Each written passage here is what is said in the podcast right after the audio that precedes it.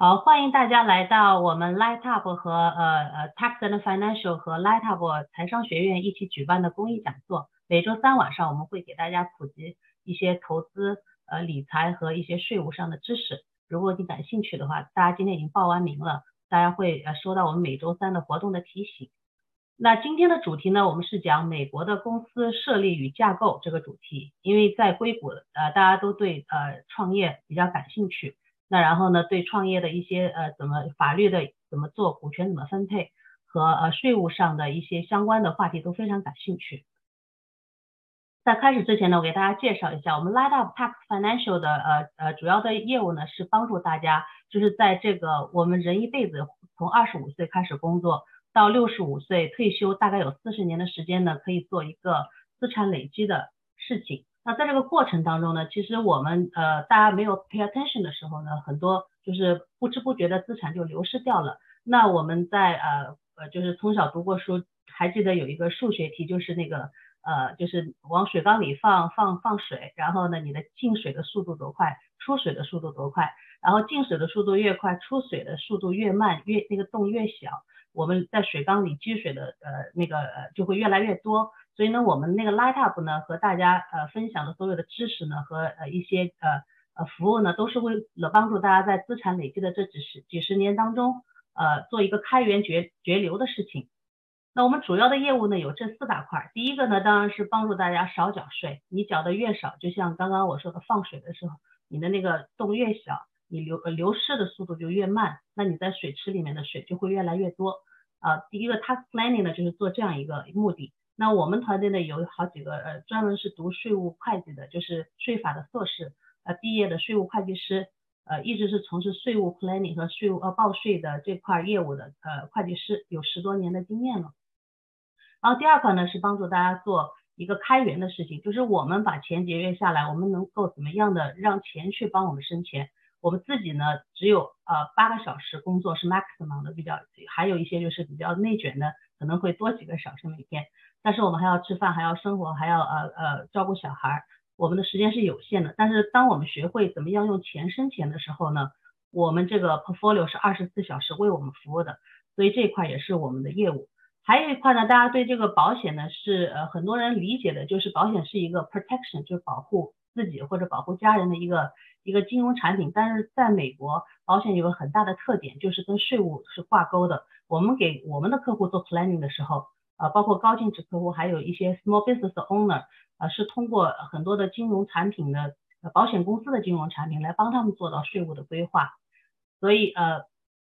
呃这一块的话呢，我们团队是很喜欢做研究的，因为从税务上开始嘛。那还有就是有很多人会问我，他说你一个会计师为什么对保险这么了解？我说我说呃大家知道呃在美国这个税法是由 lobbyist 去。呃，游说那个国家来改这个法律，都是由 lobbyist 来说服他们的。然后呢，呃，其实保险的这整个 industry 是有很强的一个 lobbyist 在后面操作的。所以呢，就是你我们会看到为什么保险公司有那么多的产品，有税法上的好处，其中这也是一个很大的原因。包括这次那个硅谷银行倒闭，大家都知道，呃，保呃银行不是很很很很很 comfortable 啊现在，但是呢，保险公司为什么没有倒闭的案例呢？它可能有。运营不善的另外一个公司就会接管过去这样的案例，所以呢，在这整个 industry 面有很大的一个政治的力量，包括 lobbyist 来做整件事情。那我们团队呢是每年会花很多时间去研究税法跟这个相关的，还有我们每年都会去呃很 top 的这种 CPA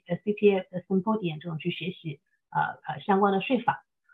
然后还有一块呢是 small business，跟今天的主题是有关的。今呃 small business 这一块呢，就是呃在硅谷的人。很呃对科技创业呀，对传统的创业都其实很感兴趣的。那我们也知道，最近有很多就是呃一些年轻的朋友来来来来跟我聊天，说啊你多好啊，你你你有自己的事业，什么都不用操心。他们现在很担心就是公司 lay off 这种呃，我知道大家不知道大家最近有没有身边的朋友都会有这样的焦虑。所以呢，就是呃在你就是呃有自己职业的时候，你的呃 part time 的可以花一点时间来了解一下。最有名的呢，我当时 Impact 白富爸爸穷爸爸他说过一句话，他说你你的财富啊决定于你怎么去利用你的 spare time。如果你把心思都用在创业上的话，然后当然组织是不能呃主主要的工作不能丢，是因为我们还需要去养活家人和养活自己。然后 spare time 你会花你花时间去做你的 business 的话，当你的主要的职业不再牢靠的时候，不在那个呃呃你可以 rely on。就比如说我二零零一年的时候，dot com bubble，我第一个工作到美国的就被 lay off 了，我们整个公司是光纤公司倒闭了，然后全部被那个拿一个 pink slip。公司都不在了，你怎么办呢？所以如果有自己的副业的话，就没有那么担心。所以今天这个话题呢，呃呃呃，small business 这块呢，也是我们帮客户和那个呃硅谷的很多 high tech 公司呀，small business owner，我们也会做很多帮助他们。呃，当然小效律师呢是帮助他们最开始的做 structure，我们呢是在你在 business 里面赚了很多钱之后，你要退出。包括你股权的退出，想怎么样不缴税，还有呢就是你自己的生意每年做挣很多钱，几十万上百万的，我们有很多客户是这个样子的，比如说医生啊啊 small business owner 啊，然后你想少交税，那也是我们的业务的其中的一块。那回呃今天的这个课程呢，我们说的是做公益活动嘛，所以我们是呃只是作为一个知识的分享。如果你有呃需要的话呢，那我们建议你去和你自己比较信得过的、比较了解的会计师、律师，呃，去约一对一的 appointment。如果你觉得小肖律师很好，你可以找他做一对一的法律咨询，或者找我们团队的会计师来给你做税务和 financial 的咨询。好，今天呢第一个呃呃第一部分呢，我们是聊公司的一个呃设立和股权怎么分配。那小肖律师呢，我已经在。硅谷呃跟他合作很多年，包括我的一些创业的呃一些公司啊，他也帮我做过一些事情，所以我是觉得他还是非常 knowledgeable 的，然后也很有经验。然后第二位讲师呢是我们 Light Up 的呃 managing partner，他是负责 investment 和那个保险这块的业务。然后呃他呢是呃呃也是学霸型的人物，他很喜欢就是呃研究其实是 financial 的东西。但是呢，因为我们从小到大父母教育我们要读好书，出国留学。所以读工程呢是最容易到美国和和取得身份的。当然他在 IT 这个行业里面呢也是非常出色的，不光给公公司带来很多利益，还有十三项的专利。但他自己的兴趣呢一直都在金融投资这一块，所以呢在他工作发展的非常好的时候呢，他也花了很多时间来学习这个。最后呢他还是觉得在这个 financial 领域他比较喜欢，自己又能挣钱。又能呃自己的钱又生钱，然后做这个事情是他喜欢的，然后又可以有呃有很多时间去研究这种各种不同的产品和里面的一些 feature，也是他很非常 enjoy 的一件事情。那呃他就把这个行业做成一个不但是自己的 hobby，也是职业。然后呢，所以他是我们团队给他取了个外号叫理财机器猫。你问他什么问题，好像一会儿就可以帮你找到答案。那他是会来帮我们 cover 今天的第二部分。那呃我先把那个。呃，floor 交给我们的小肖律师，让他先来跟我分享一下第一部分，然后第二部分呢，Jeff 再来跟我们分享。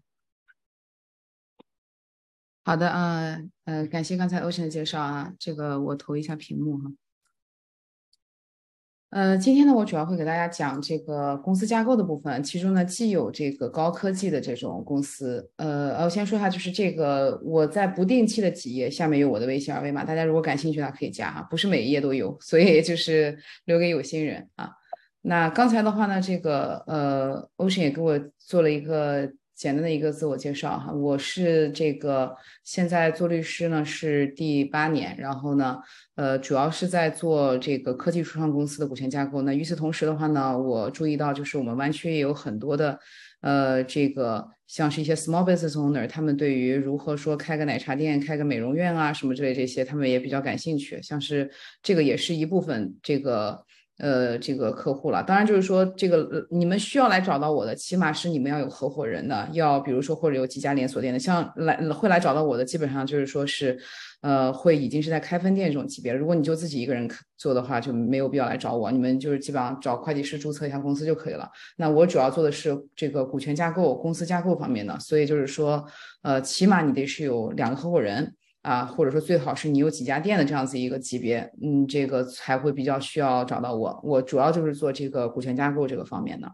好吧？那今天的话呢，呃啊，另外也正好说一下，这个是刚才这个主持人 Ocean 他们的这个呃奶茶店，然后今天活动也是他们赞助的，这一会儿我们奶茶店呢也会用他们的这个来举例子，不过内容的话不是不是直接是他们店里的例子哈，这个。内容的话是我自己编的，因为这个我们也不能说具体客户的这个情况哈，所以就是说这个如有雷同，纯属巧合。我们接下来进入正题哈。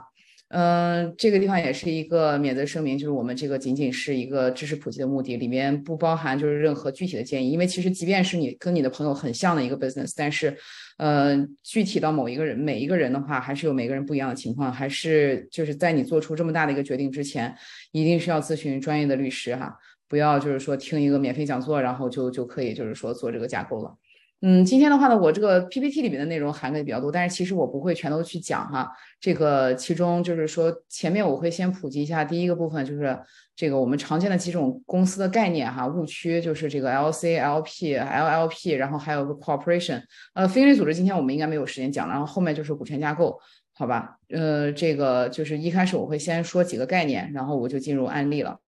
咱们先说一下，就是说是这个经常混淆的这么几个，先说这几个 L 开头的哈，呃，就是大家经常听很多，就是说这个律师、会计师讲座，一上来都先说 LLC、S corporation、C corporation 的区别，我觉得那个大家应该也都听烂了哈。我从另外一个角度来跟大家去解释一下，就是说这个 LLC、LP 和 LLP 哈，我想这几个大家应该都听说过。它中文翻译过来的话呢，分别是这个，我先就是说给大家直接看它这个英文全名和它的中文全名哈。有限责任公司 （Limited Liability Company），然后这个呢，有限 （Limited Partnership） 有限合伙哈，应该叫有限合伙企业吧，也不算不算公司。还有呢，就是 Limited Liability Partnership，叫有限责任合伙哈，这个。这个我先说一下，就是说咱排除法吧，咱先说一个跟这个就是说，呃，老百姓日常生活没啥关系的，就是这个 LLP 哈。这个的话大家千万不要混淆，就是这个 LLP，有些人会把它跟 LP 给混淆哈。LLP 仅仅是律师事务所、会计师事务所之类这种的哈，所以你们就是说咱们平时日常大部分这个人是不会接触到 LLP 的，咱先把这个给排除了。然后呢，这个 LP 哈，LP 这个地方的话呢，我也跟大家就是说是做一个就是概念的区分。呃，就是这个的话呢，一般是如果说咱们这些在座的听众，你们有做一些私募投资的话，你们就是其中的 LP，就是这个 limited partnership。但是在这里的话呢，我同时也要区分一个概念，就在于说私募基金那个 fund 本身，那个 fund 本身它叫做 limited partnership。而你们作为其中出钱的那个人，你们叫 limited partners，哈，就是所以其实这两个的简称都是 LP，所以大家不要混淆。也就是说，你们比如说这个投资到基金里面有一个基金管理人，他叫 general partners，对吧？他是管着看项目、投项目这些，天天 day to day management 这些人。那除此之外的话呢，呃，就是说咱们作为比如说投一些私募的项目的话，我们会投进去的话是就是以 LP 的身份，我们只是把钱放进去，然后就等着基金到十年八年之后再 distribute，啊，这是我们作为 LP 这样子一个有限合伙人的身份。但是呢，同时这个 fund 本身就是这个基金，一般都比如叫个 A B C fund，A B 什么什么什么 fund，这个 fund 本身它的这个后缀是一个逗号 LP，那个 LP 的话呢，和这个比如说一个 A A B C company 逗号 L L C 那个是一样的一个角色，就是说或者比如说你们注册一个 corporation，它是什么逗号 Inc，就是是这种公司类型的一个标志哈。这个地方我也就是说普及一下这个概念啊。呃，还有就是说，咱们最常见的就是这个 LLC 了哈，就是 Limited Liability Company。呃，这个的话呢，我们就正好过渡到下面一个部分，就是跟跟那个 Corporation 的对比。其实到现在，我发现就是说，这个我我也做过很多这个讲座，我发现其实大家很多人对于这个呃这个 LLC 和 Corporation 的确还是不理解。那就是说，有的人会问我说，这个 LLC 和和这个 Corporation。呃，这这个就是我刚才把那个，这这就是刚才我们说的那个，就是私募基金的那种哈。这个今天不，咱不做作为重点，我只是普及一下概念。那正好就是说把 L P 呃 L L C 和这个 corporation 进行一个对比哈。这个我发现就是说我在做讲座过程中发现到到现在就是大家这个很多人对于呃 L L C 和这个呃 corporation 还是没有一个就是说明确的一个区分。最常见的一个误区是什么呢？就是很多人会问我说。呃，这个 LLC 和 corporation 哪个是就是有限责任？这些都是有限责任，无论是 LLC 还是 corporation，还是就是 C corporation 还是 S corporation，这些都是有限责任。但是刚才说的什么 LP 哈，LP 那些那些不是有限责任啊，那些大家先不要管。日常生活咱老百姓开开公司的，你不是什么律师事务所、会计事务所，你也不是说是直接做一个什么私募基金管理人啥之类的。那些人他才有可能会涉及到那些 LP 或者是 LLP 那些东西啊。那么咱们日常老百姓开公司，无论说是你做个什么餐馆奶茶店，或者做个这个科技创业公司，你们所用到的 LLC 还是 C corporation、S corporation，这些都是有限责任啊。就是这个前面咱们不是那个就是呃 LLC 它叫有限责任公司嘛，这个 corporation 叫股份有限公司，它都是有有限这个概念的。所以就是说是这个这个方面的大家都不用担心，只要你是注册了一个公司，你不是仅仅一个 solo proprietorship，比如说我再来一个什么 home bakery，然后我自己朋友圈打个广告，或者说什么 Facebook 打个广告。然后跟别人说我这卖点心这种的啊，只要不是你这种的 home bakery 弄个 solo proprietorship 就在你税表后边加一附件这种的哈，那么你无论是做 LLC 还是做 corporation，无论是 S corporation 还是 C corporation，都是一个有限责任的，所以在法律责任上。大家就不太不再需要担心这个是不是会传承到个人或者怎么样之类的。但是呢，你们又要担，就是说这个如果说是稍微有一些更深一些法律概念的，大家应该听说过刺破公司面纱这个概念啊。这个就是我想接下来说的一个问题，就是说这些公司它是有限责任，并不代表着说啊，那我是这个公司的一个。这个股东，那我就自然而然呢，就是说我做什么事情都不会追究到责任了，这不是这个样子哈。首先第一个层面，咱就还不先不说到刺破公司面纱，就是比如说你虽然说是你这是一个公司，但是呢，你开这个公司唯一的目的就是为了违法犯罪，那么最终也会穿透到你个人。这个的话概率极小，就是说你这个没有到就是说是搞得别人家破人亡的地步，也不至于说有人会会就是说是去去告你去刺破你的公司面纱，不会到这个级别。但是呢，其实更加常见的让大家。作为一个就 business owner。更需要担心的责任在于什么呢？因为如果说你只是一个，比如说你就自己一个人开了个公司，或者说夫妻两个人，或者说是朋友两三个人一块开了个公司，你不仅是公司的 shareholder，对不对？你不仅是公司的股东，你还有多重角色，你还是公司的，比如这里，这就是衔接的话，我们这儿说的，你还是公司的 CEO、CFO、什么 CTO 之类这些人，你还是公司的 board of director，对不对？就是咱们说的这个责任有限不有限，仅仅说的是他背后的 shareholder。就是咱们就是说，比如举个例子，咱们把它作为一个就是大的公司，咱比如说啊，谷歌这么大的一个公司，它后面它可能有成百上万的、成百成百上千的股东，几几百万或者是什么这样子的股东都都有可能，对吧？那些人他们是在背后的有限责任，但是呢，天天给公司做管理层的这些，对吧？董事会，然后还有他的这些天天管公司的这些 CEO、CFO、CTO，这些人他们是要对他们自己的这个做的一些天天的 day to day management。这承担责任的，对不对？所以就是说，因为当你这公司比较小的时候，你这三种人是合一的。呃，这个地方我也正好再插播一个，就是大家经常有的误区，就是有人会问我说。我就自己一个人开个公司，我还需要 officer，还需要 board director 吗？需要，你可以，这些都是同一个人。你比如你张三开公司，我既是 CEO，又是 CFO，又是 CTO，我又是 board director，又是 shareholder，这可以。但这三种人都必须要有的，就是你公司不可以只有一个 shareholder，因为 shareholder 它的这个概念本身，他仅仅是一个出资人，他并不代表任何的一个做具体事情的一个职权、一个职能。所以这个地方也是经常大家会有一个误区，就是说啊。那个，比如说是签合同，签合同说你这 title 是什么？说我我的 title 是 shareholder，shareholder 它不是一个 title，就是 shareholder 本身，它唯一能做的事情就是，比如说出资给这个公司得到回报，然后另外呢就是对于公司一些特别重大事项进行表决，举手表决啊，就像人大代表一样举手表决，他不是一个天天去管理做一个执行者的一个人。那么这个的话呢，也就是说。呃，具体在呃这个地方，正好我我就再再就普及到另外一个概念哈，就是如果说你有一个 corporation 的话，那么要注意这三种人之间的关系。有的人就会问我说，哎，我我不知道说这个这个 officer 还 director 还有 shareholder 谁谁官比较大是吧？咱们这个比较通俗的语言，说谁官比较大。这个如果你们要这样去区分的话，shareholder 是这个权力最大的。除此再再接下来的话呢是 director，再往后的话是 officer，而且这三个之间它的这个大小，它不是一般的一个大小，是一个诞生与被诞生、罢免与被大被罢免的这样一个过程。就是说这个 shareholder，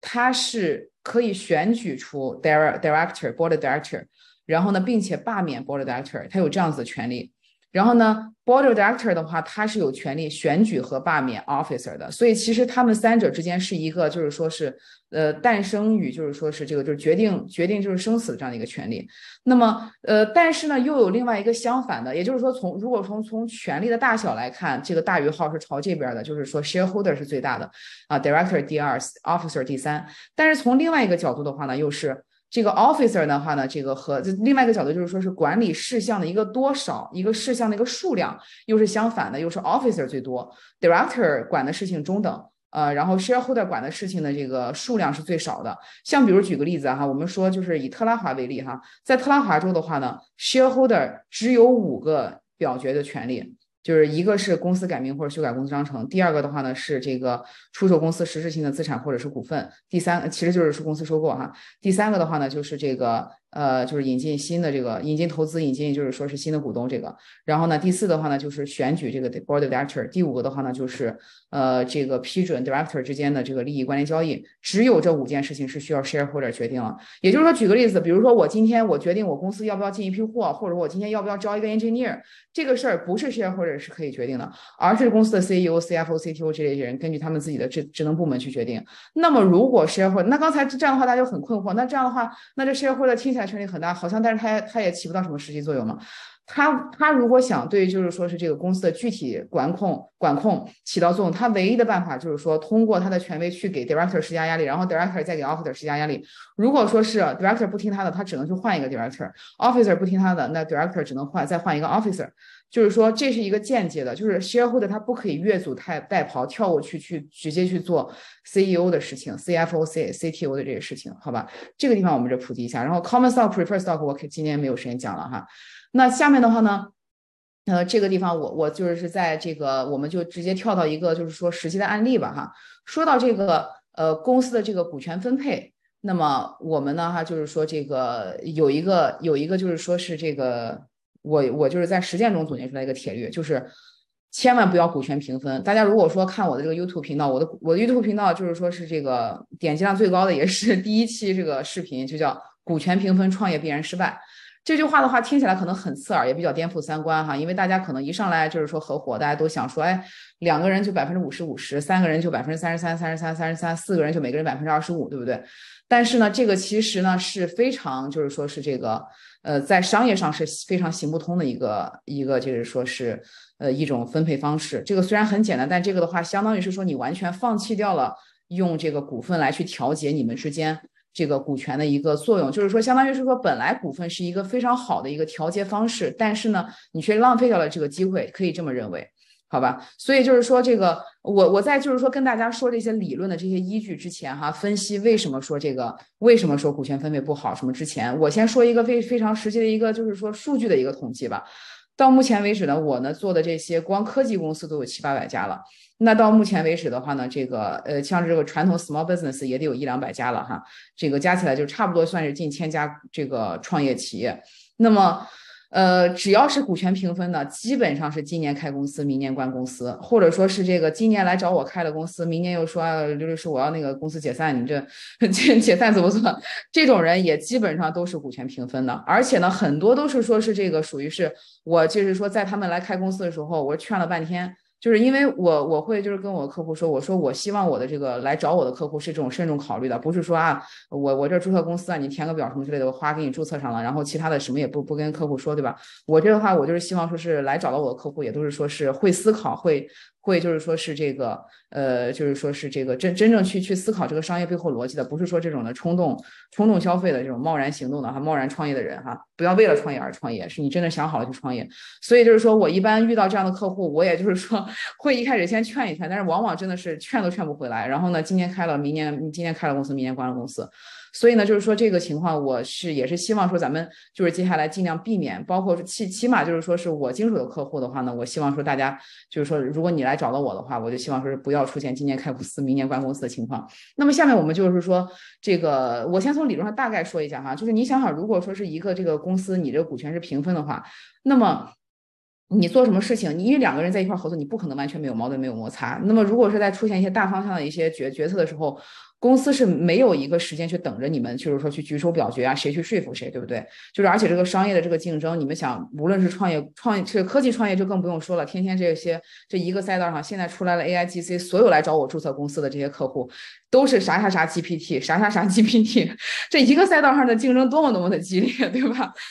所以就是说，还有包括说这开奶茶店的，开奶茶店的，就就是说疫情这几年，就好多人好像就是说都要开奶茶店，结果后来就出现了一个情况，就是我有客户他们去 Plaza 里边租那个叫 Shopping Mall 里边 Plaza 里边去租房子，人家那个房东都跟他们说 No boba anymore，就是来这个因为他们那些 Plaza 还有什么 shopping mall，他们都一般都会有一个 exclusivity。比如说我这一家，我这一个 mall 一个 Plaza 里边，我就只能有就是一种类型的就一家，美容美容美发就一家，比如说奶茶店就一家，面条就一家，日本日本的什么什么寿司就一家，就是说这样子。所以就是说这个。就是这个每任何一个赛道哈，说你看到商机的地方，别人也看到商机了，厮杀都非常激烈。你这个就是说，你别光就是说这个，如果说是你这公司天天都还在内部举手表决，这合伙人之间互相说服，天天在开股东会的话，你这哪有时间去跟这个别人竞争呢，对吧？所以就是说这个从理论上啊，然后我具体讲一个，就是说大家都。都听说过耳熟能详的公司的案例，咱就说这个苹果公司吧。这一说苹果公司的话，大家都说，哎，这苹果怎么失败了？人家是好好的，是吧？现在这个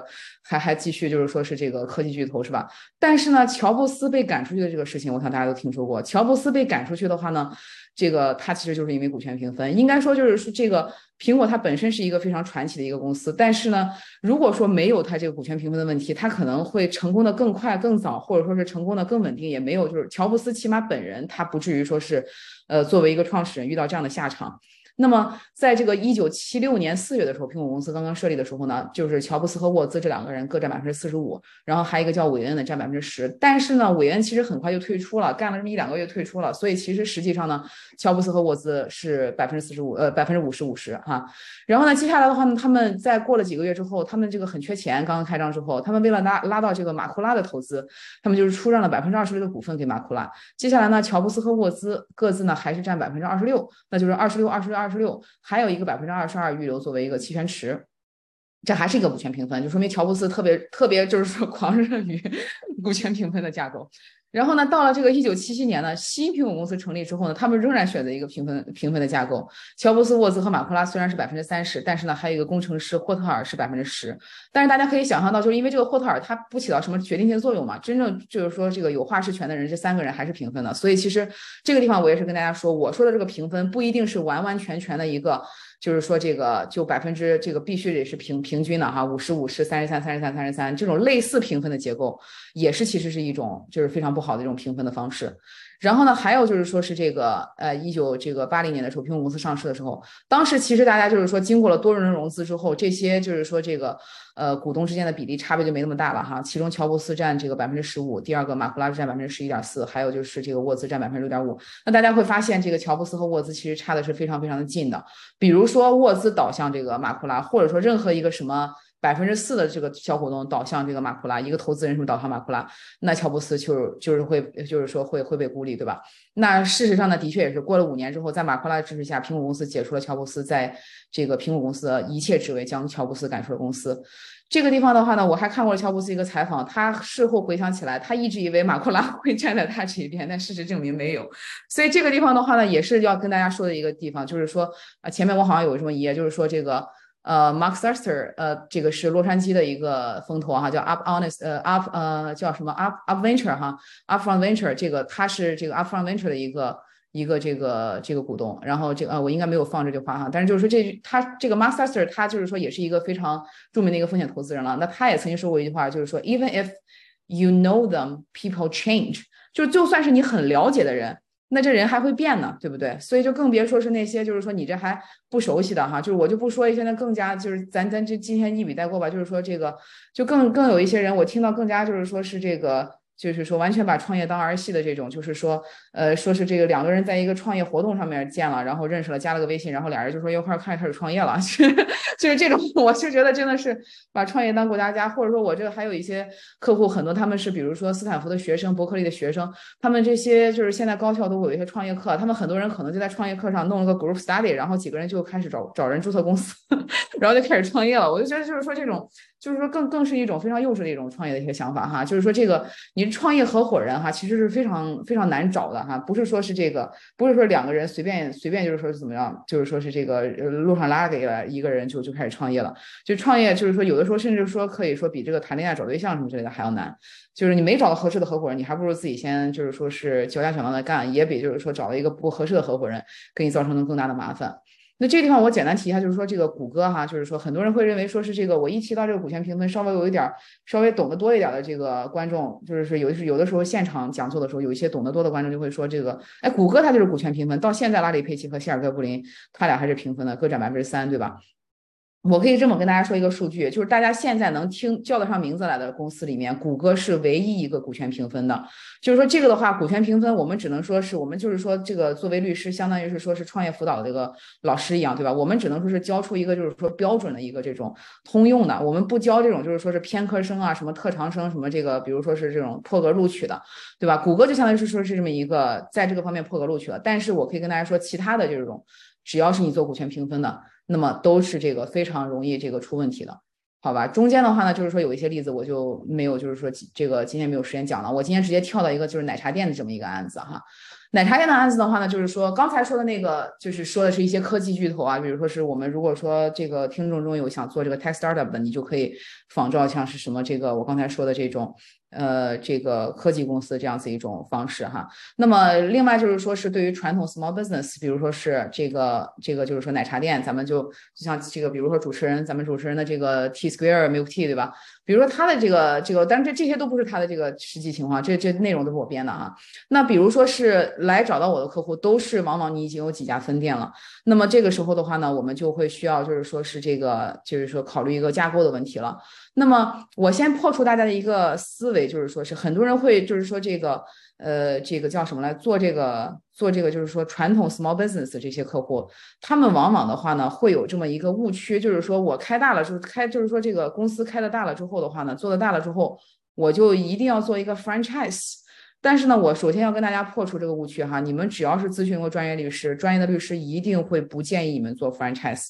就是说这个法律上的 franchise，就当然你们可能平时大家口头上说的这个 franchise 是一个更加笼统的概念，其实我就想开拓更多分店哈。但是呢，其实首先从一个方向就是说是很多情况下，你往往你想开的那些分店的话呢，它是你的直营店。不是你的加盟店，加盟店的意思就是说，是你比如说你把配方给别人，把许许可费收学员一个许可费，你是不需要，你是不能够，也不需要去管这个公司日常的运营的，你只有就是说到时间去收一个租子呀，或者怎么之类。当然就是说，如果说这个人这个加盟店他换你牌子或者怎么之类的，这个他就是说掺杂掺假偷换这个就是说材料什么之类，这个你可以管。但是其他的人家日常经营怎么怎么样，你是没有没有就是说是这个权利去管别人的。所以其实就是当你真正了解这个 franchise 这样这种概念之后。后的话，你可能会发现，franchise 并不是你真正所希望的那些店，往往就是说是，起码以我们做过的这些，呃，餐饮业或者说是这种，呃，传统行业哈，像是这个，呃，美容美发、美发美甲之类这些店的话呢，他们往往就是说，其实并不想完全 lose the control，往往他们还是想持有一定的股份，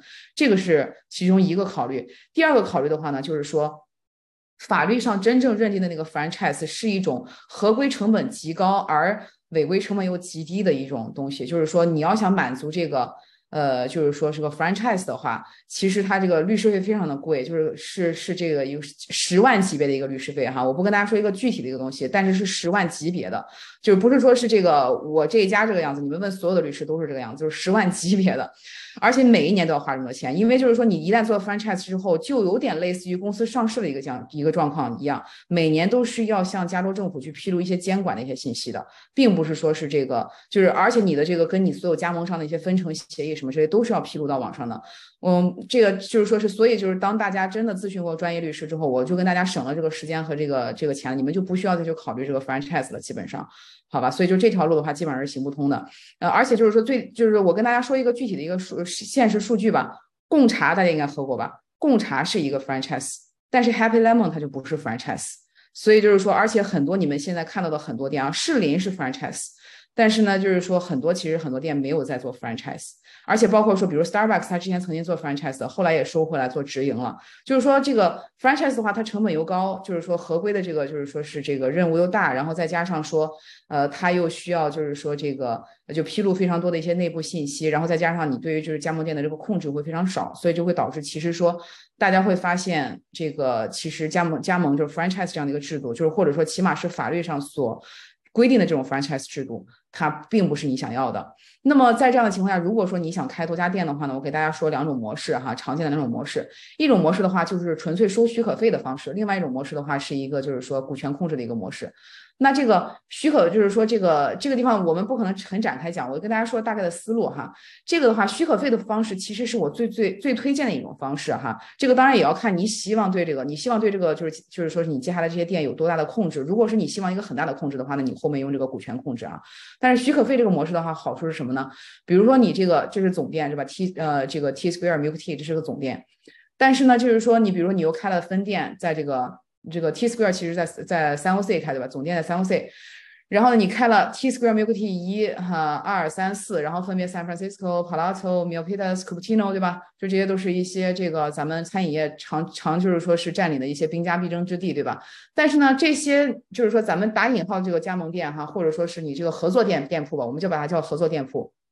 这些的话呢，他们分别是有这个。呃，就是说不同的其他的股东，就是比如说 A 和 B 想想加入你这个品牌，对吧？这个 C 和 D 想想加入第二个品牌，就是这些的话，这样子一种方式，就是说这个这个二十八十我是随便写的，你可以三十七十什么什么什么六十四十，你们随便去分哈。这个但是呢，就是说这样子一种方式，就是在于说，其实这个 m i l t 的一二三四和这个总店之间是没有任何控股关系的，只是这个。总店和这个像 milk milk，就是说这些这些就是说是这个分店之间去收一些这个许可费的方式。当然，就是你在这个过程中的话，我们通常比如说是 trademark 或者 know how 什么之类这样子哈，就是说这个商标许可或者说是这个叫做呃就是 know how 的话，我怎么怎么怎么翻译哈？我我不太不太知道怎么翻译，就是 know how 就是是就如何如何去操作这样子一个一个方法哈，操作方法的一个许可，就是通过这样子一个商标以及就是操作方法许可的一个呃收许可费的方式。这样子的话呢，其实就是说好处是比较灵活，然后呢，这个也不需要就是说是有持股控股的关系，就是说你来加入你的这个合作店铺，它完全可以是单独的一家店铺，你就跟他收这个许可费就行了，这是其中一种。然后第二个的话就是股权控制，如果说是你还是希望。对于你这个公司，就是你这些分店有一个非常强的一个股权控制。那么我这个八十什么什么十什么之类的，也是自己自己就是说是随便写的哈。你们可以有不同的这个配置。但是这种情况下，我会比较建议，既然你要做股权控制了，那么你这个总店仍然要做这些分店的一个大股东啊。当然八十，然后这个然后加进来小股东作为十十这些东西的话呢，是一个举的一个大概的一个例子哈，就是呃不一定是完全是这个，但是我仍然会比较建议说是你们这至少得是个六十。啊，就是这个是需要，就是说是这个比较明显过半的哈。那在这样子的情况下，你通过说是这个分店给总店分红的方式，你你获得这个回报，呃，就不不通过许可费了。然后在这样子情况下的话呢，对于分分店来说的话呢，分店里面的大股东是总店，然后分店里面还有一些小股东是这个店铺，就是说是这个呃新加入的人。那么这个地方我最后提的一点就是说是。与此同时，很多人会说的一个问题在于说，如果说我真弄这样一个八十，然后这个新加入的股东都是十和十的话，这个 A B C D E F G 这些人他可能他可能不满意，为什么呢？因为其实总店除了给了个配方，方给了一些就是说品牌授权之外，他没做什么具体的事情。而这个 A B C D E F G 这些人，他在天天在店里面看看店的人，对吧？这样的情况怎么办呢？工资去调节，因为总店你仅仅是一个就是配方啊、商标啊这些东西的一个投入，对不对？但是 A B 是天天在那看店的，所以其实 A B 是可以发工资的。但是呢，这个总店的人是不收工资的。那么这样子的情况下，就可以进行一个平衡了，对吧？你先把 A、B 他自己的劳务出资先给出够，然后除此之外的话呢，再对店铺的这个盈利进行分红，好吧？今天我这个内容非常多，股权架构是一个很大的一个 topic，我专门有一个系列视频在在这个讲这个内容。呃，我今天呢只是把几个比较重点的地方点到为止，然后呢，下面呃我们就把时间交给 Jeff，然后他会跟我们分享一些关于这个理财方面的知识。谢谢。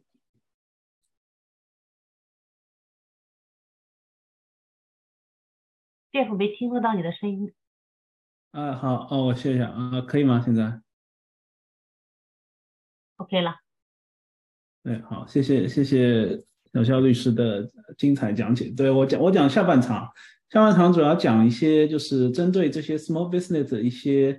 呃延税退休的计划，对吧？嗯，这个是我一个个人介绍。嗯，对，所以我们讲那个 small business 呢，其实是有一个 roadmap，就是首先你要有一个 idea，说找到你的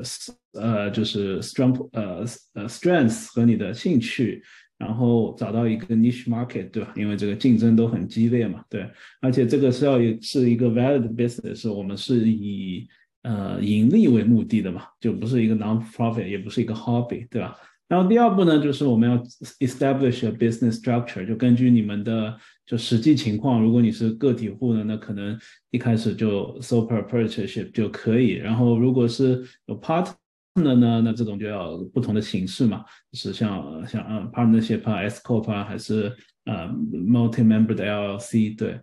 然后呢，它因为 business 都牵扯到盈利啊，或者是呃，就是整个要做流水嘛。那美国就是它是呃万税之国嘛，就是你开了生意，那肯定牵涉到报税啊。对，那那就需要做这个 tax and tax reporting 啊，bookkeeping 啊，payroll 啊，还有就是每年要做一个 tax filing，对吧？然后第四步呢，就是说其实是说我那这这几步呢，就是说其实是呃就是。公司建立的时候要做的事嘛，那通常是找 lawyer 和 CPA，CPA 帮你搞定就是税务方面的事情，lawyer 帮你搞定像这种股权架构啊、公司的 set up 的事呃事情，对，就取决于如果你是一个非常小就一个人做，那你可能也不需要 lawyer，就找 CPA 搞定，然后每年 CPA 帮你做一个呃报税嘛，对吧？然后呢，那这边呢就是我们 financial advisor 可以做的事情，就是就假设你这个。business 开始呃就运行都上了正轨，开始赚钱了，对吧？那你就要想，嗯，我做做 business 干嘛呢？那还是想就是呃我呃可能可能能赚更多钱，然后能为退休生活着想，那我们就可以帮你 set up 一些这种叫做 qualified retirement plan。那这个的话就是可以帮你两大好处嘛。一个是能帮你把当年的这个收入给 write off 作为 tax deduction，能让你 take 更多的 tax deduction。那第二个好处呢，就这部分钱可以继续在那边呃帮你做一个延税的投资，然后可以选择不同的投资选择，根据每个人的风险偏好啊，他的需求都不一样嘛。那这个投资呢，投资过程中都不需要交税，然后在你到了退休之后。那就可以把那个钱拿出来作为退休金使用，对，哎，就是 qualified retirement qualified retirement plan，基本上就是这个这个目的。然后呢，就是其实这些都是你看都是专业人士帮你操心嘛，对吧？帮你把这些东西给 set up 好。其实呃，真正做 business 的人都很会 leverage 嘛，就是说用用用这些专业人士的专业服务，因为你只要 focus 啊，想到一个好的。Idea 把它执行下来，然后最后怎么把这个 business 的规模做大做强，赚更多钱，雇更多人，对不对？啊，大大概就是这样一个一个逻辑了。那我今天就讲讲这第第四部分，对，就 assume 你已经有了不错的 net 呃 profit，然后。你可能 business 也是比较进入一个比较 stable 状态，也不需要把这个钱继续投到 business 去，就是有有有有正很很多的正向现金流，那我们就可以做这种 qualified plan 做退休规划。那什么是 qualified retirement plan 呢？其实就是呃政府给了给了大家一个就是 employee sponsor 的一个 retirement plan，然后这个呢它是符合 RS 的很多 revenue code 的。人能给你做一个延税的退休的计划，呃，就有很多税收好处了。那同时它也有很多的呃限制。那那那那，通常我们说它可以分成两大类，一类呢叫做 defined benefit，一类呢叫做 defined contribution。那 defined benefit 大家可能 defined contribution 大家应该都听说过，就是 typical 类就是 IRA 和 401k，对吧？那我们我们今天就不讲那些大公司，你是 employee，你可能也有这些。然后每个人其实都有这个 personal 的 I IRA，什么 Roth IRA、traditional IRA 都可以讲。那我们今天是 focus 讲是你作为一个 small business owner 可以开的 defined 啊 contribution 和 defined benefit plan。那 defined benefit plan 呢，就是说就反过来，所谓所谓 contribution defined 就是说你每年能 contribute 的金额是一定的。但是你能拿多少钱是取决于你投资做的好坏了，就是没有任何的 guarantee 的。如果你投资做得好，那那你这一天涨了很多，那你可能有很多的退休收入，对吧？呃，然后呢，呃，这个那反过来说，defined benefit 是说就倒推说，我比比方说以前有很多公司都有这种 pension plan，那这种就是属于一种 defined benefit plan，就说你为公司工作几年。比方说按工龄工作了三十年，那他就可以给你到了你退休年纪，他就可以给你百分之，比方说百分之六十的最高工资的百分之六十，就你只要呃退休了，然后活着一年，他就给你一年。那这个就是说它的 benefit 是固定的，对不对？然后这个 responsibility 也是 define benefit 的，嗯，responsibility 其实是雇主来 responsible for 这个，包括他的 contribution，包括他有多少的呃给你多少的 income，就是 retirement income stream，这个都是雇主来决定的。那这边呢都是你自己自己决定嘛，然后雇主可能给你一个 match，然后你自己可以 contribution，对吧？对，大概就是这样两个概念。那我们就具体讲讲，对于一个 small business owner 的话是，呃，这两类 plan 大概有是就是有几种常见的嘛。对，那 defined contribution plan 呢，就是大概你会看到。有这这这几类，就是橙色的呢，那都属于 IRA IRA 类型的，就是呃呃 retirement account 嘛，对吧？就有有这种叫 SEP IRA，也有这种叫 Simple IRA，对。然后呢，蓝色部分呢，就是相当于是一个 profit sharing，包括像四零一 K 类型的，那也分就 general 的 profit sharing plan，有 solo 四零一 K，有 Safe Harbor 四零一 K，那每个都有一些嗯，就是。就是正 RS 规定的一些限制条件呐，包括有有可以放多少钱都比较就比较复杂，今天就不展开讲，就给大家一个基本的一个概念的科普。对，会会之后会举几个例子。那那 define Contribution 的 Plan 呢，顾名思义，它的 Contribution 是啊有 limit 的。那今年的 Contribution limit 是有这三个数字。那这三个数字什么意思呢？那就这个是最好理解，就总共大家一共能放六万六，对吧？就今年其实你能就是往这样的 plan 里边放六万六，对吧？呃，不管你有，其实就它它，而且这个是一个 combined amount，就如果你有两个公司，或者你有一个本职工作，然后你做一个副业，那你本职工作有一个四零一 k，那它已经是个 defined contribution plan 了嘛？然后你再为这个公呃这个 small side business 设立一个，比方说 SEP IRA，那它也是一个 d e f i n e contribution plan，但这两个 plan 加起来总共还是只能放六万六，对吧？所以六万六就相当于是个 upper limit。然后其中有两万两千五百呢，这个叫做 employee 的呃 deferral，就是说你可以，因为我是呃 business small business owner，我是自雇主嘛。所以我既有 employer 的，就是 employee 的身份，我也有 employee 的身份。那我作为 employee 呢，那有一些 plan 是你能把我 employee 的，就是拿到的 W two 的工资可以放到里面去做一个 defer，对吧？大大家就就工作有四零 K 人应该都知道，就是有一个有有一个就是 pre-tax 的钱是可以放两万两千五，那就是就是这个数，对。然后这个七千五是什么呢？就是说。嗯嗯呃，政府鼓励大家，如果啊超过五十岁了，给大家，如果你觉得你退休金没有存满嘛，因为美国现在正在经历这个退休潮，然后有一个 retirement crisis，因为美国人都不怎么喜欢存钱嘛，所以政府说，哇，那如果你没存够，那我允许你再多存呃七七千五百块，所以这两个数加起来，这个也叫 employee 的 catch up contribution，这两个数加起来呢就是。多少？三万，对不对？对，但这三万呢是包括在六万六六万六里里边的，就是说，比方说你作为 employee contribute 三万，那你作为 employer，那你还能 contribute 六万六，对，嗯，这个大概就是这几个数的意思，对。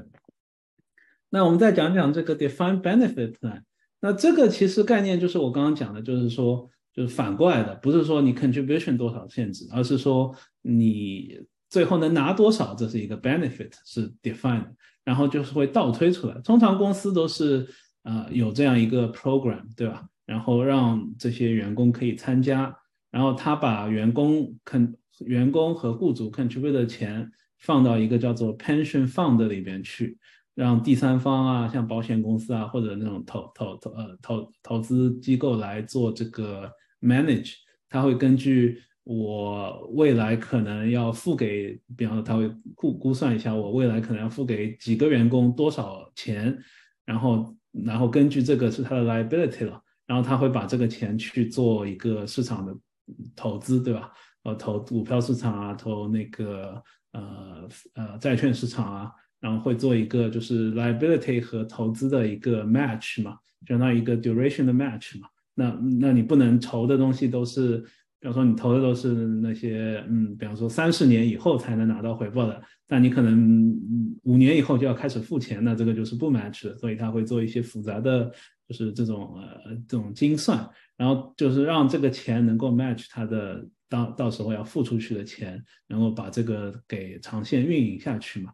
对，那那那其实这个东西呢，就大家最熟悉的，所有人都有的，如果你在美国工作，就是叫做 Social Security。就是一个联邦政府在那个罗斯福新政的时候推出的一个联邦的一个社保养老金嘛，对，就是每个人工作呢，你都要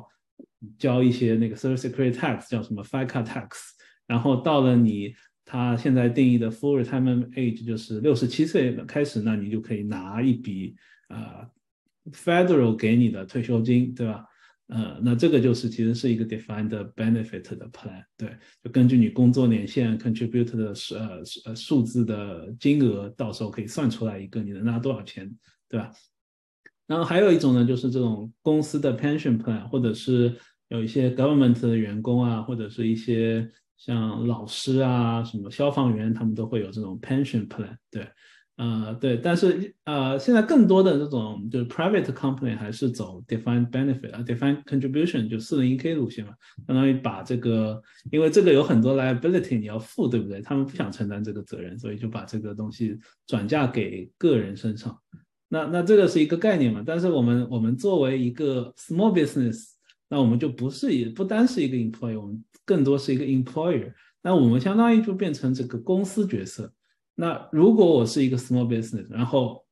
我就一个人做生意，对吧？那我可以给我自己开一个就是 pension plan，叫 defined benefit plan，然后我往里边放钱，然后到时候它就变成一个可以给我退休之后可以有一个永续收入的一个一个一个 personal pension。那大概就是 small business 这种就是这个概念。对，那有几类，其实也有很多种啊。就一种呢叫做 traditional 的 DB plan，然后还有一种呢，这种就是比较特殊的，它里边是用一些 guaranteed product，能够带来给你一个 guaranteed 的一个 lifetime income，叫做四一二 DB plan。对，然后还有一种呢就是比较灵活，就是一个呃 cash balance 的 plan。那这些呢，因为它都是倒算的，就是说呃，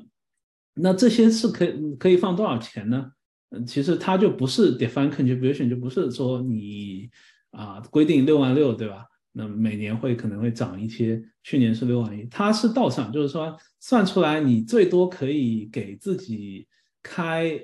二十六万五一年的退休金，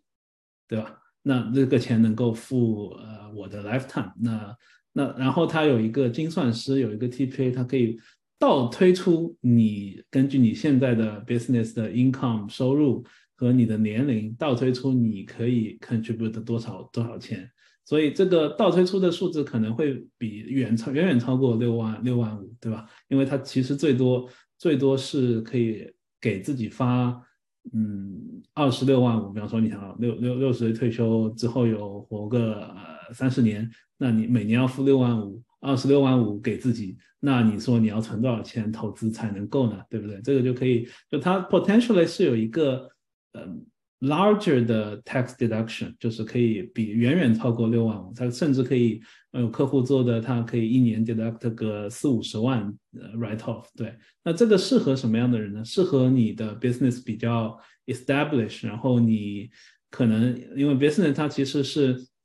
嗯跟打工不一样嘛，它的就是可能一开始你要投入很多精力啊，包括资金，但慢慢之后你的收入会变得，你的 profit 会变成很多，对吧？但那个时候你就可以用这样的 plan，能够一下子就，那那个时候你就想啊，我我这个时候我赚了那么多钱，我要交那么多税，不划算，对吧？而且我还没有为我的退休存任何的钱，那你就可以用这样的 DB plan。就是一下子 potentially 可以为你的退休金在很短的可能是五年时间里一下子往里边存个呃呃嗯一两百万之类的，对吧？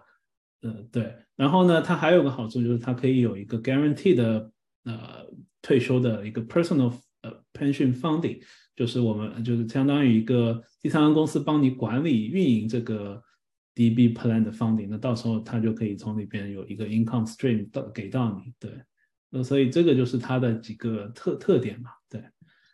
呃，对，那那我们还是回到头来讲 D D C plan，就 Defined Contribution Plan 里边有两种，呃，就我刚才讲了这个有有这么多种嘛，对不对？是不是很复杂？对，我们就讲两种比较比较 typical 大家会用到的，有一种叫做 Solo 四零 K，一种叫做 SEP IRA，对吧？那 Solo 四零一 K 适合就一个对比嘛，就是两种有什么区别？Solo 四零一 K 适合什么样的 business 呢？适合 business 就是相当于你是一个个体户，那你可以是一个 LLC S corp 或者就是一个 sole proprietorship，这个不管。但是它的规定呢是限制是，你这个 business 不能有任何的 rank and file 的雇员，就是说。呃，这个雇员不是你 owner 本身，对吧？就是就是他可以是，嗯，他可以是包括你的 spouse，那也是就是两个人都是 owner，但你不能有一个 full time 的你发 W two 给他的一个雇员，那这个就不是一个 solo 的概念，那就要需要更复杂的 plan，对。然后但是 SEP IRA 呢，它是可以，就是你可以有有几个有几个 full time 的雇员，这个也是可以开的，对。那 solo 这个有什么好处呢？它就是可以。你作为 owner，你可以给自己发，同样你也是 employee 了，因为你可以给自己发工资了，所以它可以有 em employee 的 deferral，那这个 SEP 是没有的，对。然后呢，它这个还能有那个 Roth 的 option，就像呃公司的现在很多四零一 K 都有那个什么呃 Roth 四零一 K 啊，什么 Mecca Backdoor 啊，那这个也都可以玩。对吧？但 SEP 也没有，SEP 都是嗯税前的，就像跟 traditional IRA 一样，就是税前的钱放进去，然后就是呃就当年抵税，到时候交税，对，就没有 Roth 的选项。对，然后两个的 contribution limit 都是六万六，就是 upper limit 都是六万六。这个的就是设立期是要在 fiscal year end，比方说你今年要开，想为你 business 开一个呃这个 solo 四零一 K。那你必须在十二月三十一号之前。那但是这个呢，你可以在明年报税，或者是三月三月十五或者四月十五号之前，取决于你的公司公司 type。对，所以这个就是你要做，那你就在年底之前。对，然后 contribution deadline 都是说，那 tax return day 就是四月十五或三月十五号之后，但是 set up 就是说要这个要在今年。对。那这个是一个大概区别，就就这个讲了，就给大家看几个案例，就是可能比较清楚。就我们举这个，就是刚刚这个 T Square 的这个 coffee shop 的一个一个一个案例嘛，对。那他只有一个 owner，可能就是他们就一一个人经营嘛，对。那那他这个 business 呢，这个 coffee shop 一年扣除很多 expense deduction，赚了净赚了十万块，对吧？那因为他他这个人呢，如果四二四零一 K 呢，他就可以作为 employee，那可以 contribute 三万。那为什么呢？就是因为他超过五十岁了，然后是两万两千五加上七千五，所以是三万，对吧？然后他作为 employer，就是只能 contribute 到这个钱的啊 twenty five percent 有这样一个 limit，对吧？然后 SEP IRA 也是 twenty five percent，但是因为他没有这个 employee defer defer 嘛，所以就是零。所以这个情况呢？他总共能把这十万块的 profit 能呃存到这个退休计划里存五万二，那这五万二就不用交税，他实际交税只有交四万八的呃的 taxable income，那这个反过来就只能存两万五，对吧？呃，所以所以这个情况，他如果他觉得我这个钱用不到，我想把它存起来降税，那可能 solo 四零一 K 比较适合他。然后第二个情况呢，就是是一个。呃呃，他开了一个心理咨询的诊所，一个叫 Kim，对他三十三十四岁。那因为因为他这个诊所啊，因为比较 professional 的服务，就是比较赚钱嘛，而且这个开销比较少，那他就今年赚了嗯四十万，对吧？那这个情况其实就差不多，就是说，因为他有一个百分之二十五的限制嘛，那就四十万你也可以放进去六万六，那。呃，这个 SEP IRA 也能放六万六，然后 Solo 四零一 K 呢，你可以把它分成两部分放，你也可以把全部作为 Employee Contribution，但是因为你都 hit 了这个六万六的这个 Upper Limit 嘛，所以这两个就没有什么没有什么太大的区别。对，那相应来说，SEP SEP 的话手续会更加简单一些，那那 Solo 四零 K 就是要牵涉到有那个 TPA 啊什么的，就比较复杂。那 Maybe 这个是更适 SEP IRA 是更适合他。而且它这个可能公司要做大，可能想雇几个，比方说前台啊什么，那就有一个 full time employee。那如果你一开始 set up 四零一 k solo 四零一 k，那你这个计划你必须重新 amend 把它改成一个 full full fledged 的四零一 k，对吧？但是这个就不需要，你即使有 employee，你也可以给他，呃，就也可以继续用这个 plan，对吧？这就比较比较方便，对。然后还有一个就是第三个案例呢，就是一个 designer 的 workshop。那他们有两个 co-owner，然后还有七个雇员，对，那大概就是这么一个情况，对，那那那那个雇主呢，就是给自己发工资三十万，对吧？然后他们有一个人的呃 spouse 也在为公公司工作，然后有一些有一些别的雇员嘛，对，就是工工资会会会低一些，根根据他的情况。那这个呢，就是说呃用 SAP 就这个就不能用 Solo 40K 吗？因为你不是只有两。夫妻老婆店，对不对？那这个情况就是，嗯，是能用 SAP 的，对。但但那 SAP 的话，它有一个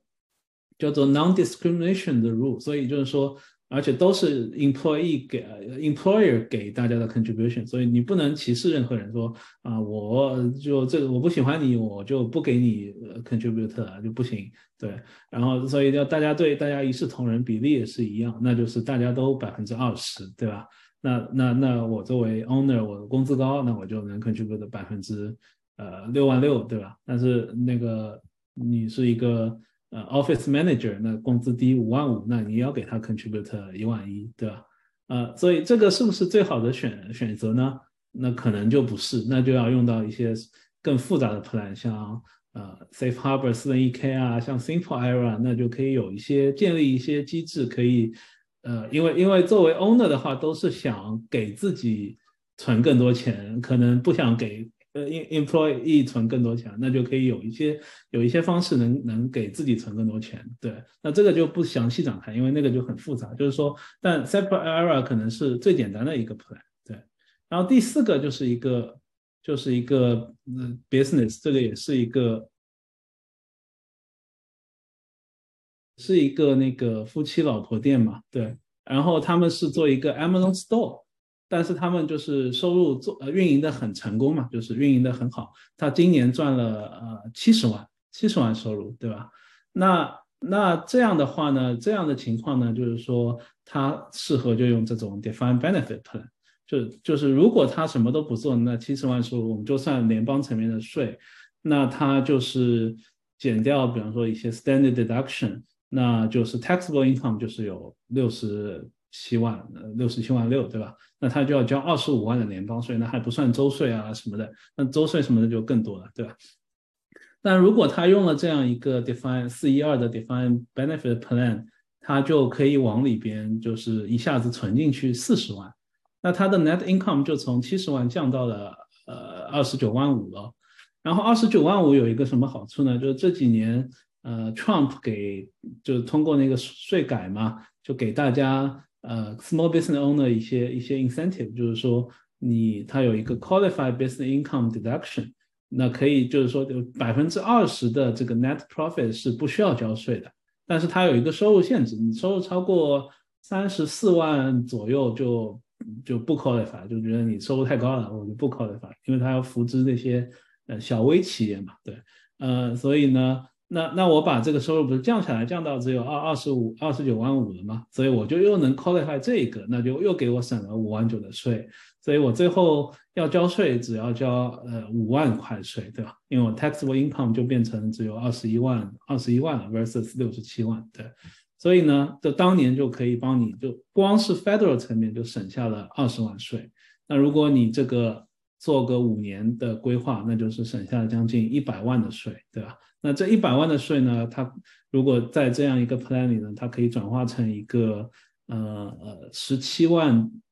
呃每一年的一个 guaranteed lifetime 的 pension 的 income 呃 pension 的就退休金收入，对。那你你也可以把这个钱作为一个通过在里边配置一些保险的形式，作为一个 legacy 留给下一代也是不错的。对，但这个就是一些比较 advanced 的对于高收入的 small business 的呃嗯 owner 的一些 tax planning 和一些退休方面的一个全盘的规划了。对，对，然后就是说这个钱，因为我们说这个他钱是投了一百，省了一百万嘛，五年。但这一百万就是接下来就是说，按照 financial advisor 会给你做一些配置。就我们简单讲，呃，就这个一万一呃一百万你就不省，那你就交给 RS，对吧？那你省下来了，你这个钱还能去做投资，然后你就投标普五百。那如果是我们这个钱要三十年以后呃才用，那根据这个 back testing 从八六年到现在。那一百万就会涨成呃四千两百万，对吧？涨了四十二倍。如果你投一些比较好的 active manager 的 mutual fund 的话，它可以涨一百倍，涨到了一个亿，对吧？那如果你把这个钱那个时候你知道那个投资最厉害的是巴菲特，你就投给巴菲特的公司，那它可以涨到呃接近两个亿，就翻了两百倍嘛，对。但这个都是讲它的一个就当。当年省下的税能帮你投资，但其实投资过程中也也也需要交税，对这个不知道大家知道吧？对，其实如果你即使投这个标普五百，我们还是看从七六年到一六年，对，如果你在外面的账户投标普五百，即使你是 buy and hold，从来不卖，但是呢，因为它每年有分红啊，有 capital gain 的 distribution 啊，所以它每年其实你都会收到一个一零九九要你。交那个 d d dividend 啊，交那个 capital gain distribution 的税，对，所以那个，那你交的税，那钱就不能继续参与投资了。所以这个其实长期来看，看每年其实交的不多，但是因为它是一个 compounding loss，你交的钱交掉，你就不能把这个钱继续钱生钱，复利增长嘛。对，其实差别还是蛮大的。其实就我们看七六年就四十年时间，如果你投在这个标普百这个被动被动指数基金的话，呃。在要交税和不交税的和延税的账户里，可以差出百分之三十七点五，对吧？一个是从一万块涨到了六十四万，一个就只有四十万，对。那这还不包括你最后卖掉，你还要为这个交一笔税了。啊，当然，如果你在四零一 K 卖掉，你也要为这个交税，那这个就不算。我们就说，投资过程中就利滚利过程中交税对它的影响，对吧？那这个就牵涉到我们说我们的 asset 在哪里投资。从税务角度上来讲，最 efficient 更加 efficient，那也牵涉到一个税务的一个规划，因为我们其实大家也没有办法控制美国的税率嘛，因为我们都知道美国现在债台高筑，现在其实税率是相对历史上是是比较低的时候，那你也不保证它以后呃不会因为政府的联邦政府主要收入就是税收嘛，那它万一还不起债，再开始加税，那它还是会选择性加税，就是。呃，穷人不敢加就没票了，富人也不敢加，因为没有钱赞助赞助那个选举嘛，那只能加中产阶级税，所以这个也不得不防。所以我们就是说，会建议大家，嗯，就大家可能没有做过税务规划的人，很多钱都会在像呃 C saving 啊，banking saving 啊，股票 mutual fund 就外面 brokerage account 里边嘛，对，那这种就是说他每年都要缴税。如果你做了一些 tax planning，你可以把它放到这种 qualified plan，就是这种 tax later，就是帮你做 tax defer，当年可以 write off tax 呃 deduction 的，像四零一 k 啊，刚刚讲的 IRA、SEP IRA，像 DB plan 啊，还有这种房子，其实你会做 DST，像之前欧迅讲的 DST 啊，一零三 exchange，这个也是一个很好的延税延税策略。对，那还有一大类呢，就是这种叫做 tax free 的账户，就是说你先交完税，然后之后。你的钱不管涨成什么样，都跟 RS 没关系，就是你到时候拿就都不用需要交税。那这种大家可能通常知道，就是呃 Roth 啊，对吧 Ross Ira Ross 四零幺 K，然后还有这个就是为小朋友教育存的呃什么五二九五二九计划，还有 HSA，然后还有就是像保险，它也是一个叫做，如果你是一个呃 well designed 的一个 overfund 的保险的计划。在里边做投资，做那个 cash value 的 accumulation，那这个也是整个都是 tax free 的，所以是一个，所以为什么美国富人很很喜欢用用 life insurance 做这些事情，其实就是政府给了非常多的呃 tax 的 benefit，对，所以就是说这个图概念就是说，这每个其实这种数字都是一个 tax code，所以就有每个都有蛮多细节了，对，所以就要专业人士帮你看看整个家庭的全盘规划。嗯能善用哪哪一些账户，能让你把这个资产增长过程中辛苦赚来的钱，增长增长过程中不要再给 RS 又割了很多刀，对不对？所以这个就是一个呃还蛮有讲究的事情。所以大家如果有兴趣，可以找我们，可以私下私下交流，对，可以，因为这个比较 customized 的一个事情，对，嗯，对。那今天我就我就讲到这里，对，可以让包把时间交还给那个 Ocean。好的。啊，感谢今天 Jeff 给我们精彩的分享。然后，呃，接着 Jeff 的 topic，我们的团队呢，就是呃，就帮大家做一个开源节流的事情。然后呢，我们一直主张是让专业的人去做专业的事情。包括在我们团队里面呢，呃，我们也不是一个人 cover 所有的 topic。就比如说，我是 default sales trust，就比如说大家在呃 capital gain 上面赚太多税了，不想交税的时候，想卖资产的时候，我可以帮到大家。然后呢，像 Jeff 是我们团队研究保险和养老金的专家，所以我们在团队内部呢也是专业的人做专业的事情。呃，我们最主要是希望帮助客户利益最大化嘛。然后在我们的外围的专家呢，像小肖律师和我们还做过 asset planning 啊这些律师，还会开呢像地产类型的投资类型的课程，也是我们合作过比较 top 的各类专家，然后给大家就是提供一个很好的一个一个人脉圈吧。然后呃，大家就可以就是帮助自己的呃 planning 做的最好。那然后呃，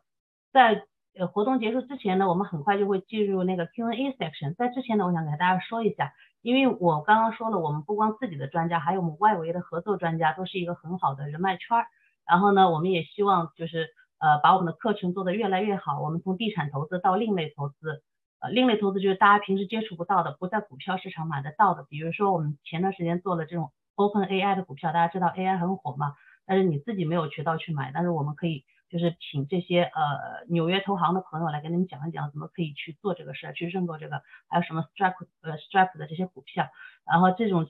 是另类投资，还有一些地产的这种这种大家可能平时没太见到过的一级市场的这种很好的项目，都是有很好的这种。呃，fixed rate 呀，比如说今天还在聊一个养老的事情，大家人口越来越老了，然后呢，其实美国有很大的一部商业地产是养老的这种地产，呃，也是这种像另类投资一样，你可以作为投资人进去的。好，然后还有呢，就是税务规划、保险和年金的规划和家族传承，我们在这整个一个系列里面呢，需要很多专家来和我们合作啊，也希望就是在在听课的小伙伴们呢，对这个感兴趣的，就比如说你对投资理财非常感兴趣的。也可以成为我们的推广大使，嗯，然后呃呃具体的我就不说太多，如果大家感兴趣，到时候我会写上我的微信，呃，大家可以加我的微信。那然后呢，如果你是呃 top 的 realtor，在你的呃呃 local，待会儿我会说为什么需要这个，就是你是在行业里面做的比较不错的，口碑不错的，但是呢，就是呃一个人的呃时间有限嘛，你对推广啊这些啊稍微就是没有那么多时间的，那欢迎你到我们的平台上来讲课，也来 present 你自己。然后包括会计师、律师，我们都欢迎。为什么？因为我们的首先我们的课程的质量还是很棒的。然后我们会呃专家们经常呢我们会沟通，所以我们自己不光是学了知识之后，我们还会融会贯通去运用它。然后一起 collectively 我们有几百年的经验，每个人都有十年、二十年，呃呃呃的几年的经验。然后 collectively 我们可能有几百年的经验和见过无数个案例，可以帮助你在自己的投资路上呃融会贯通这些知识。那如果你是专家，我刚刚说过了，因为其实有很多专业的人士，我们群呃在听课的可能也有很多学霸类型的，你们会知道，就学霸对学习和呃客户服务这块是做的很好的，在在推广方面呢就可能会差一点。呃，我们那个为什么愿意跟不同的专家合作呢？只要是你的口碑好，呃，没做过什么坏事，对吧？一直是很兢兢业业的帮帮助大家在做服务。那我们有一个很强的推广团队，呃，以前也是我其中的一个创业公司，我们当时做了很大的平台，帮助这些专家来来来来来来来服务客户。那然后呢，呃，我们现在的呃这个呃我们的 marketing department 呢，就会帮助我们的专家和我们合作的专家一起来推广，同时会上这么多平台，嗯，然后对，这是合作的，就是，然后我再说一说，呃，我们的课程呢，其实是都是提前一个月就 plan 出来了，然后下一周呢是大家都很感兴趣的短租，因为。大家都知道，在加州做房东其实越来越不 friendly 了。我从二零一零年开始 flipping 房子，也是自己做了一些 rental 什么的。到后面之后，你会知道这个法律变得越来越对房东不利了。所以呢，我自己对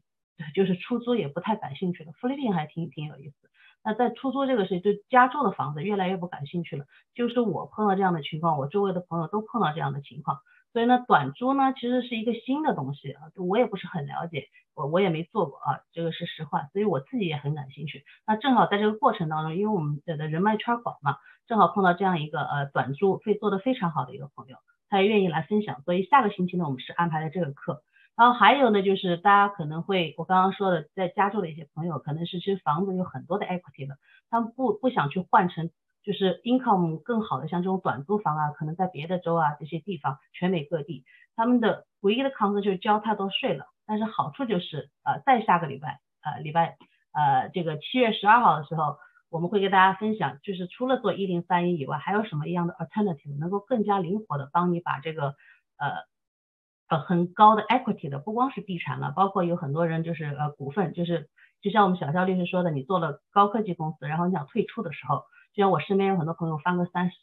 三四十倍这种，经常是常见的。但他们退出的时候就很拼，因为国税局会收很多税。这个你要退出，或者你的房子自住房也行，投资房也行，有很多 equity 的，需要想退出的，想换一些就是别的一些投资，或者是换一些 a m b n b 啊这种 income 更高的。呃，投资那然后呢，呃呃，在七月十二号我们就会专门讲这个主题，海报还没做出来，今天晚上就做做出来了。所以大家感兴趣的话呢，呃，可以去下载这个 app，大部分朋友已经下载了。为什么要下载这个 app 呢？其实是呃，我们鼓励大家就是随时随地学习嘛。在这 app 上呢，我们 Light Up 是每周三在上面做课程，然后呢，还有一些不同的 group、不同的专家和不同的企业吧。在呃呃那个九星的平台这个 app 上会开不同的课程，你感兴趣的话就可以下载这个 app，然后呢去寻找这个 class，呃你就可以就是直接用 app 一键就上课了，不用每次就 log in Zoom。如果你在外面办事情啊，有时候我在外面办事情，比如说下午的时候或者上午的时候或者是晚上的时候，我就可以一边拿着手机听，一边做自己的事情，一点都不耽误。啊，然后呢我们进入我们今天的 Q&A section。啊，大家有问题的话可以打在屏幕上，我来帮大家念。然后呃呃，这是我们团队，就是呃大家看到的 Jeff 就是负责 financial，Aris 负责保险，然后呢那个我是和 Karina 是负责地产的税务的。大家感兴趣的话，就对地产投资这个感兴趣，然后税上面比较有有有呃想了解更多，就可以扫我们的呃名字后面是我们自己的微信二维码，可以加我们微信。然后小肖律师的微信在这里。所以大家可以就是直接加微信做一对一的呃问题也行。如果大家有问题，可以在呃留言区给我们留一下言。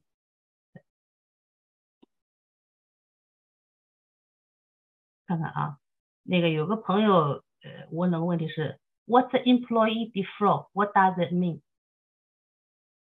你们听懂这个问题是啥意思吗？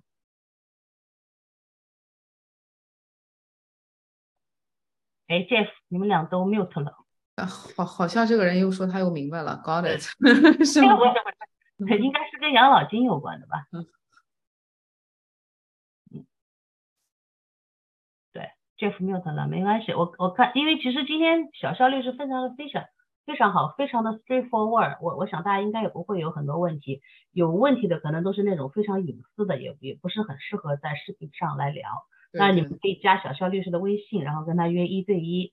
呃就行。然后呢，我会跟小肖律师呢再做未来的一期视频，就是大家知道科技公司你一起投资了，或者你一个 business，你退出的时候呢，你把股份卖，比如说卖给你的合伙人，或者是你自己退出卖给别人，这个是要交很多税的，尤其是科技公司，有些是软件公司，那个成本是很低的，然后一下子赚很多钱。然后这个时候呢，你想退出就不想交税的话。那我会跟小肖律师会配合，他会告诉大家股权退出应该做些什么事情，然后我会告诉大家你不想交税的话可以怎么做。对，我们的目的就是帮大家开源节流。对，那感谢大家今天来上我们的课，我们就下周三再见了。好的，谢谢主持人，谢谢大家。好，谢谢大家，拜拜。